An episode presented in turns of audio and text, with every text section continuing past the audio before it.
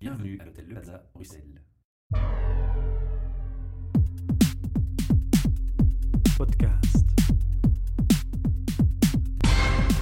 Bienvenue pour un nouvel enregistrement de nos podcasts depuis l'hôtel Le Plaza Bruxelles qui, comme chaque mois, nous accueille un projet sponsorisé par Tenant Square. Alors aujourd'hui, j'ai- beaucoup de- d'enthousiasme à faire cette interview, beaucoup de plaisir parce que je retrouve un ami avant tout, un ami et un ancien collègue de travail. Alors dans mon parcours, j'ai travaillé chez une société qui s'appelait euh, TechCity. J'y ai rencontré un formateur et il s'appelait Nick de Porter. Et Nick de Porter, aujourd'hui, il est devant moi. Alors, il est néerlandophone, il va faire l'effort de faire l'interview en français. On demandera aux auditeurs d'être euh, tolérants et compréhensifs s'il a quelques difficultés par moment, mais euh, j'étais parfait bilingue ou pratiquement, donc je n'ai pas de doute sur, euh, sur euh, cette interview, Nick. On va faire une petite présentation de qui tu es. Donc, qu'est-ce que tu as fait comme étude et comment tu es arrivé chez TechCity, puis qu'est-ce que tu as fait ensuite? Oui, ça va. Primo, bonsoir. Déjà, de nouveau content de te revoir. Qu'est-ce que j'ai fait comme étude? Bah, J'ai j'ai fait l'électricité comme étude. J'ai travaillé aussi dans la branche électricité jusqu'à un certain moment où je devais être opéré à mon genou. Et comme ça, il y avait... C'était en de, fin de carrière. Heureusement, dans ce temps, je travaillais chez Colruyt et... hum, Heureusement pour moi, il y avait la possibilité chez Colruyt euh, de changer de direction et en tant que rester dans la boîte. C'est une Et- chouette boîte, hein. j'entends Ouais. beaucoup d'échos positifs où on me dit des... qu'il y a pas mal Oui. de facilités qui sont proposées aussi. hein. Oui, oui, en ce cas-là, c'est vraiment, c'était vraiment euh, ma chance. Et puis j'ai commencé dans la région informatique. Bon, puisque j'avais une base informatique que j'avais appris moi-même à un certain moment que tu dis, voilà, moi j'aimerais bien avoir un, un diplôme là-dessus. Donc j'ai commencé à suivre les cours de soir, juste pour atteindre un nouveau niveau Tout en d'informatique. travaillant. Donc tu Tout en- travaillais et tout- tu faisais des cours Ouais, du soir. Voilà, trois ans que j'ai fait ça. Heureusement que j'avais une femme à la maison qui, qui me donnait cette possibilité parce que c'était pas vraiment, vraiment facile. On lui fait un coucou alors?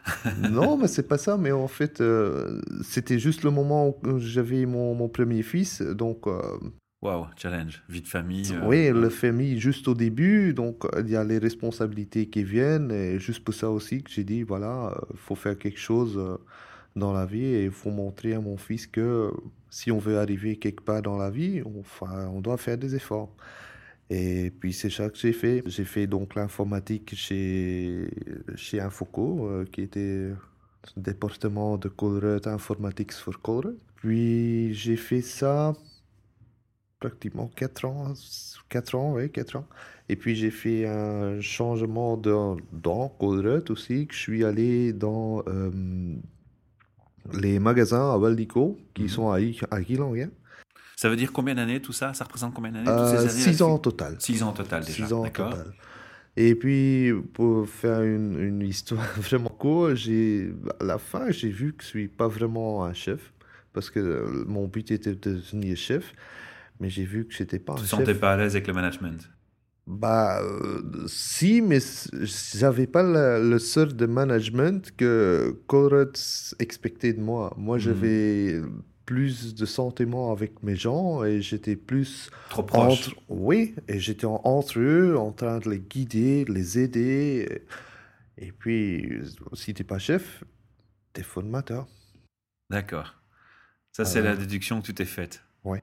J'ai plus un talent de formateur et c'est ce que Ouais, j'aime mieux Voilà, c'est ça. Et Alors puis, là, il y a un avait... déclic qui se fait Oui, je- oui, il y a un déclic qui se fait. Je suis allé chez Tech City. et c'est là que je t'ai rencontré. Et oui, voilà, voilà. Très chouette expérience, même s'il était court, c'était très chouette. Oui, oui, mais ça, en fait, quand tu m'as rencontré, c'était ma troisième formation que je faisais. D'accord. Donc, c'était vraiment, vraiment au début, début. Et puis, je suis resté là deux ans. Et Mhm. puis, j'ai eu la, la chance d'aller euh, dans l'enseignement. Et ouais, je suis pas je suis dé- allé à- en 2008 dans l'enseignement, mais je suis pas commencé directement à enseigner. Je suis d'abord euh, entré dans une école pour aider surtout le côté gérer les, les assurances et tout ça, euh, gérer le, le building. Un travail de euh, support plus. Voilà, D'accord. travail de support, mais pour, pour tout ce qui est infrastructure en fait. Mais d'un côté, tu avais quand même un pied dans l'enseignement qui s'est Ouais. installé et Ouais. c'était ton ambition. Donc, Oui, c'était une porte ouverte. c'était une porte ouverte aussi. Et puis après euh, trois ans, je suis déjà vraiment allé dans, dans le field, en fait, pour donner vraiment cours. Et depuis là, je donne euh, l'électricité. On est revenu au début. On est revenu La au boucle est début. bouclée. Ouais, Donc, cours d'électricité, ça c'est ce que tu enseignes. À quel type Oui. de public? Quel âge ils ont? Euh, Quelle, de- quelle année? maintenant, en ce moment, c'est 15, 15, 16 ans. Donc, c'est Ouais. troisième, quatrième année. Donc c'est du secondaire. Secondaire, ouais, c'est ça. Avant les premiers deux années, j'ai fait cinquième, sixième et septième année. Alors non seulement aujourd'hui on va parler de ton métier d'enseignant, Mhm. les avantages, les inconvénients du métier, comment Ouais. tu le vis, cette première expérience. Finalement, c'est une première expérience pour toi en tant qu'enseignant dans une école à tel titre. Tu as Mhm. déjà enseigné, mais pas dans, dans, dans entreprise, c'est pas tout à fait Euh, pareil. non, non, parce C'est que... tout à fait différent même, je pense. Si, bah oui, bah, dans, dans l'entreprise, les gens qui sont là, ils choisissent pour l'enseignement. Les, les gars qui sont devant moi, ils n'ont pas de choix. Ils, Pas ils toujours, en tout cas, voilà. Non, ils n'ont pas de choix, point. Ils ont pas, ils veulent pas aller à l'école. Ils demandent de faire quelque chose et parfois que c'est c'est vraiment trop.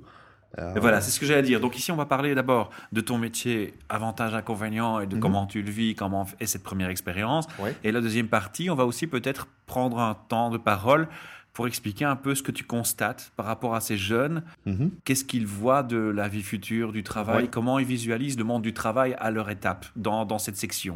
Donc, On va commencer par le métier lui-même. Oui, Par ton- premier. ta première expérience, qu'est-ce que tu aimes dans ce métier? Qu'est-ce que tu n'aimes pas? Co- Comment on vit cette expérience? D'abord, d'abord, en fait, euh, je suis, je suis vraiment content d'être ici. C'est juste pour, pour dire que il y a une certaine manière de penser dans, dans la société où il y a des gens qui disent, ouais, ceux qui sont dans l'environnement, ceux qui sont là, les instituteurs, les profs, bah, ils ont beaucoup de congés et tout ça. Hmm, Bon, il y a les préjugés classiques Oui. de l'enseignement, d'accord. Oui, Ça, on le oui, sait. c'est vrai, c'est vrai qu'on a deux mois de vacances, juillet, août. Oui, c'est vrai qu'on a les vacances de Pâques, les vacances de Noël et tout ça. Oui, c'est vrai. Mais euh, de l'autre côté, il faut dire que j'étais dans le privé. J'avais mes 20 jours, hein, comme tout le monde, mes 20 jours. Et avec toutes les heures que je tapais en, en plus, bah, j'arrivais facilement à 40, 50 jours, 60 jours par année. Oui. Je pouvais pas les prendre. Ça, c'est la différence. Dans l'enseignement, oui, on a deux mois, juillet, août. Oui, on a tous les congés. Mais pendant les petits congés qui sont là, moi, j'ai pas le temps de, de dire, voilà, euh, je vais là ou là. Non. Moi, j'ai encore des, des trucs à faire, j'ai encore des choses à, À préparer pour à tes cours. préparer pour les cours. J'ai encore des... Plus toutes les corrections dans l'année, tous Oui, les jours de la oui, soirée, toutes les voilà, soirées, etc. voilà, c'est ça, Oui, bon, ça c'est ça c'est classique. C'est c'est heureusement un préjugé qu'on commence à effacer dans la société. On prend conscience de ça Ouais, mais un peu plus facilement, Il y en a encore beaucoup qui pensent comme ça. Et aussi, si on compte tous les heures que je fais à la maison, si on compte tous les heures que je passe dans les week-ends à faire des, à faire des préparations et tout ça, et quand je compte tout, euh, je pense que je suis à la même hauteur que quelqu'un euh, dans le temps que j'étais dans le privé où je tapais euh, 70, 80 Voilà. heures en semaine. Donc tu veux dire que pour l'instant, un des inconvénients du métier, si on cible, c'est peut-être le préjugé qui court autour du métier d'enseignant. Donc Oui, ça, un- oui, pour moi, voilà. pour moi quand même, C'est ce qui est plus vrai. difficile à vivre. Ouais, Voilà. Pour moi même, pour moi quand même, c'est vraiment comme ça. Maintenant, pour le reste, euh, C'est génial de transmettre son savoir Ouais. aussi. ouais, j'adore, j'adore chaque, chaque seconde, vraiment, j'adore. J'aime entre, j'aime être entre mes, mes gars. D'accord, ils sont pas vraiment faciles parfois et une classe n'est pas une autre classe. Pourquoi? Parce que c'est une orientation technique, c'est ça? Oui, aussi. Mhm. Orientation technique et orientation euh, professionnelle. Donc, je fais les deux. Donc c'est un public dans une, une orientation qui est moins poussée sur la théorie et plus dans la pratique. Voilà, c'est ça. J'ai les deux. J'ai les deux. J'ai les deux sortes. Il y en a qui sont vraiment, donc ils sont vraiment orientés que du pratique. euh, Ouvriers, quoi. Ouvriers, tout ça. Eux, ils, ils apprennent leur style, mais euh, la moitié de leur temps qu'ils sont à l'école, ils ont du pratique. Et l'autre moitié, c'est un peu de sport et les cours généraux pour faire avoir un, un bon base. Une bonne base par les cours généraux, ouais. Voilà. Et puis, il y a ceux qui sont en niveau technique, c'est un peu moins de praticisme et un peu plus de théorie. Et puis, il y en a encore qui sont vraiment en pure théorie, qui ont que trois heures de practicisme. Et là, ce sont les, les gens, qui, les, les étudiants qui sont dirigés vers direction euh, ingénieur industriel, par exemple. D'accord, donc tu as trois types de publics dans, dans, les classes auxquelles tu donnes cours. Voilà. Mais dans les trois, le point commun, c'est que tu aimes enseigner. Oui, ah, absolument. Et euh, c'est que tu aimes partager tes, tes connaissances. Voilà. Est-ce que une question qui me vient, qu'on pose parfois à des enseignants, c'est comment ils, rafraîchissent leurs connaissances par rapport à l'évolution? Donc ici, c'est un domaine typiquement où, ça évolue quand même, non? Oui, surtout les dernières années. Parce voilà. Avant, c'était un domaine qui... On revient sur ta première remarque, ça oblige aussi pour toi de consacrer du temps à suivre l'actualité des technologies, l'évolution. Oui. Et pas seulement au niveau technique, au niveau de, de ce que je donne, mais aussi au niveau de management de la classe parce qu'il y a parfois des caractères qui sont là-dedans et il faut toujours savoir gérer sa classe, peu importe le, type de gens qui sont là. Y a... Sans préjugés, en restant équitable pour tous, correct. Est-ce qu'il y a, est-ce qu'il y a un AD, qu'il y a de la DAD dedans? Il y a quelqu'un qui a euh, l'autisme. Il y a, il y en a qui a de mal à se concentrer. Il y en a qui a un mot médical et qui doit avoir prendre soin, il doit prendre des médicaments pendant la classe, boire tout le temps parce qu'il y a, les problèmes de rein. Tu dois tenir compte de tous les facteurs. Tu as, vraiment tout, tu as vraiment tout. Il faut toujours savoir gérer tout et en même temps passer sa connaissance d'une manière qu'ils comprennent. Et en fait, parfois, c'est vraiment aller de nouveau vers la base et expliquer comme, comme on explique quelque chose à un enfant de 3 ou 4 ans ou 5 ans, vraiment, et que si tu vois, ok, ça va, je peux améliorer un petit peu, encore un petit peu, encore un petit peu. Il y a beaucoup de répétitions dans Il y a beaucoup de mhm. répétitions, et parfois ça explose. Il y en a qui explose, il y en a qui a une friction avec un autre étudiant et qui, qui explose dans la classe soudainement. Il faut savoir gérer, il faut, faut, vraiment, faut vraiment avoir tous les atus en main.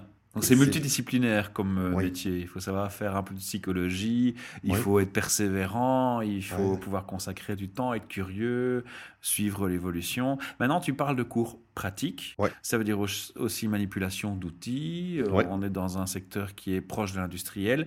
Donc danger, ça veut dire prudence aussi, vigilance permanente. Vigilance, euh, vigilance. oui, mais heureusement qu'il y a les lois qu'on doit suivre et les lois qui Il y a des, processus de sécurité mis en place. Oui. Voilà. Euh, par exemple, euh, les, étudiants, ils ne peuvent pas utiliser des, des, outils vraiment dangereux comme euh, une, scie électrique, une disqueuse et tout ça. Bon, ça, on ne peut pas faire. De l'autre côté, on fait parce qu'ils doivent avoir un certain pratique, ils doivent savoir utiliser et reconnaître tous les câbles, par exemple, qui sont utilisés dans l'électricité. Alors, on, les met euh, sur, sur, un mur, sur des murs, on met des murs qui ont déjà des câbles dedans. Comme ça, on fait des exercices et on essaye de rapprocher le plus de la réalité qui est possible dans le cadre... Sur le terrain, dans le, dans le cadre du travail, quoi. Ouais.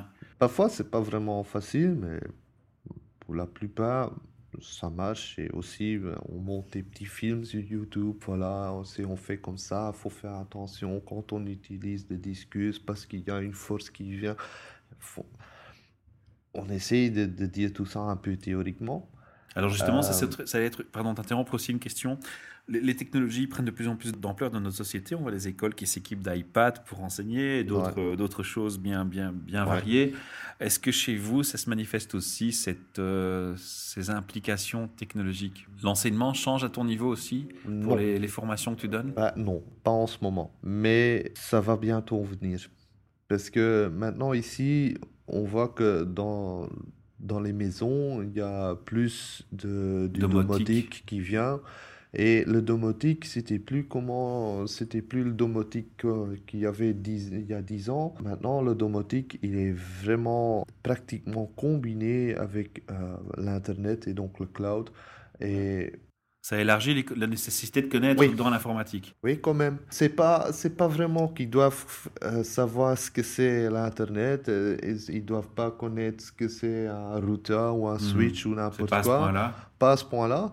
Mais eux, ils voient l'autre côté, c'est-à-dire le côté câblage. Mhm. Ah, qu'est-ce que je dois faire avec le câblage? Est-ce que je dois faire, euh, je dois faire attention à des, euh, des champs magnétiques euh, qui, qui se Ou un produisent parce que de câblage, voilà. comme ça. ouais. donc, tout ce qui est câblage, les différents types de câblage, euh, dépendant de, de la vitesse, dépendant de, de la distance du câble et tout ça. Ben, en fait, je expli- il y avait, il y a deux semaines, trois semaines que j'ai fait un cours télécom où j'ai expliqué, en fait, c'était vraiment, j'étais directement en train de penser à toi, en fait.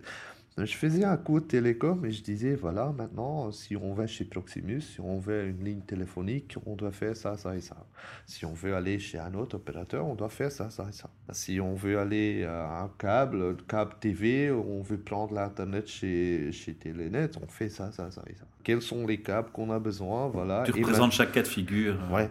Et maintenant, je vois, voilà, si je rassemble tout, j'ai dans ma maison, j'ai du téléphone, j'ai du câble. Alors à ce moment-là, le client, il peut lui-même euh, dire, voilà, je veux Proximus ou je veux Mobista ou je veux n'importe quel opérateur ou je veux vous ou euh, Telenet ou n'importe où y a Ils sont drillés à toutes les technologies Voilà. et toutes les méthodes de connectique Voilà. qui sont proposées sur le marché. Voilà. Et aussi Ouais. maintenant, il y a les, les Smart TV. Donc ça veut dire qu'on fait, on doit mettre deux UTP derrière le TV. Avant qu'il y en avait qu'un juste pour la box, euh, pour le câble TV digital. Maintenant, il y en a deux parce que la télé aussi veut un réseau. Ouais. Elle a besoin d'un câble HJ45, la, la Digibox a besoin d'un câble. On veut, euh, dans une chambre, on veut. Donc, maintenant, avant, il y avait 3-4 câbles UTP et c'était au plus. Maintenant, il y a pratiquement euh, 10, Tout est 10, connecté, 10, quoi. 15, Mhm. 15 câbles. Et on veut un réseau, on veut wireless tout partout dans la maison. On vient avec son smartphone à la maison, on doit être dans la possibilité de se connecter directement dans sa propre réseau qui est la maison et tout ce qui peut être branché dessus doit être branché dessus. Mais ça veut dire que tout doit être connecté. Donc ça veut dire C'est que... bien, c'est plus de travail pour les étudiants plus tard. Oui, mais ça, ça pose aussi plus de travail vers les étudiants et plus de travail ouais. vers, l'apprentissage parce que nous aussi, on doit vraiment aller dans son monde euh, et parfois, moi, ça va.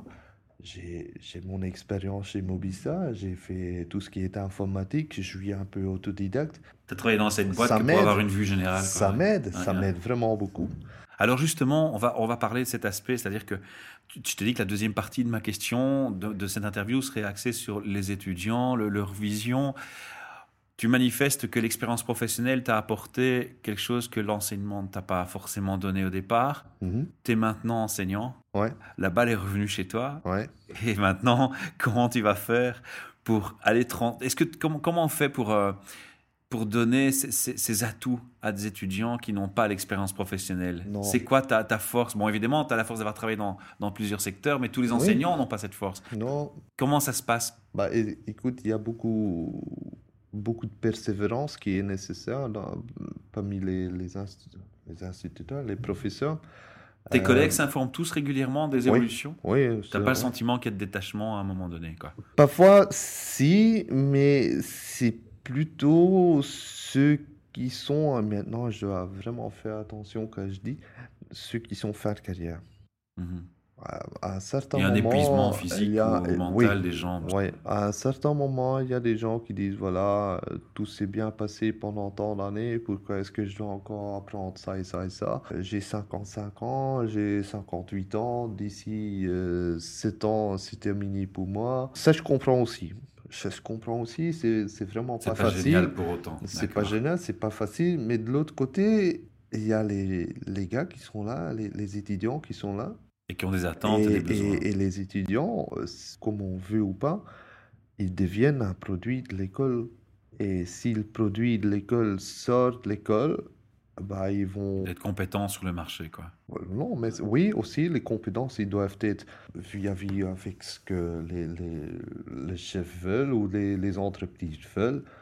Mais de l'autre côté, si l'étudiant n'atteint pas ses compétences, automatiquement, il y a les entreprises qui vont dire bah, écoute, t'es allé où à l'école Oui, voilà, la réputation de l'école est en jeu et en plus, l'étudiant, lui, est lésé parce qu'il sera peut-être moins vite sélectionné. il, y a, il y a une très, très, une barrière très, très, très fine. Et ce que je pense que ce serait une bonne idée et ou ce que je pense qu'il manque, parce que moi, maintenant, euh, parfois, j'ai sur LinkedIn, euh, je suis euh, en train de suivre Schneider, General Electric, c'est tout mhm. Ça.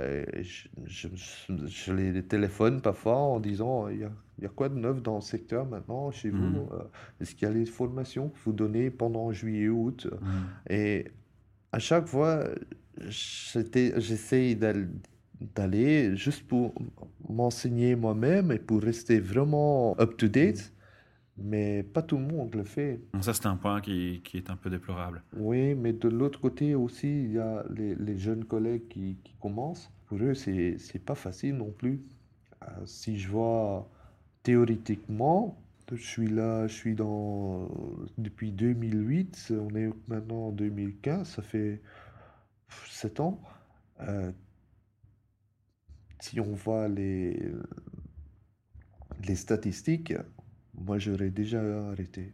Les nouveaux candidats et les nouveaux euh, professeurs, 3, 4, 5 ans, et puis c'est fini. Si on voit aussi dans le monde... on ne peut pas généraliser, hein, c'est peut-être spécifique à certaines écoles, à certains lieux. Non, non, tu peux généraliser en fait.